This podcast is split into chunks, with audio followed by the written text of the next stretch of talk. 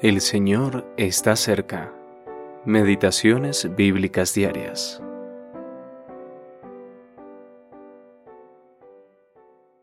Porque no os hemos dado a conocer el poder y la venida de nuestro Señor Jesucristo siguiendo fábulas artificiosas, sino como habiendo visto con nuestros propios ojos su majestad. Pues cuando Él recibió de Dios Padre honra y gloria, le fue enviada desde la magnífica gloria una voz que decía, Este es mi Hijo amado, en el cual tengo complacencia. Segunda de Pedro, capítulo 1, versículos 16 y 17.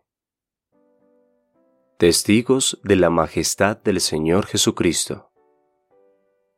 En su segunda epístola, el apóstol Pedro describe la corrupción moral que caracteriza al mundo en que vivimos. En medio de estas condiciones, nos muestra el camino para escapar de esta corrupción y no ser arrastrados por la marea del mal que nos rodea. No se trata de preocuparse demasiado por lo que ocurre en este mundo o de intentar mejorarlo, sino que esta epístola nos muestra lo que Dios tiene pensado para este mundo. La intención de Dios es someter todas las cosas a Cristo, las cosas que están en los cielos y las que están en la tierra. Efesios capítulo 1 versículo 10.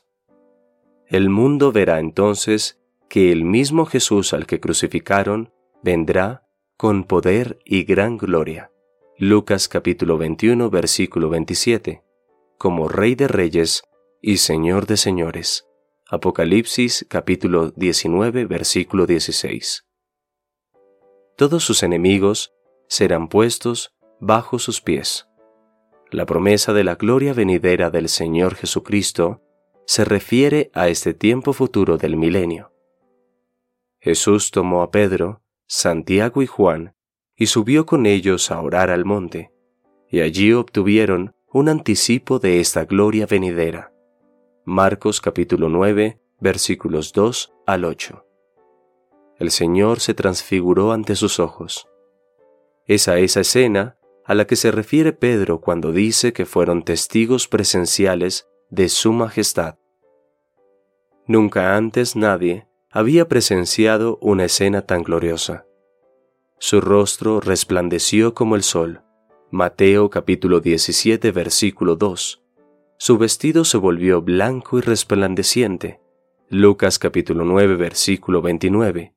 Y se oyó la voz del Padre desde la magnífica gloria declarando su agrado en su amado Hijo.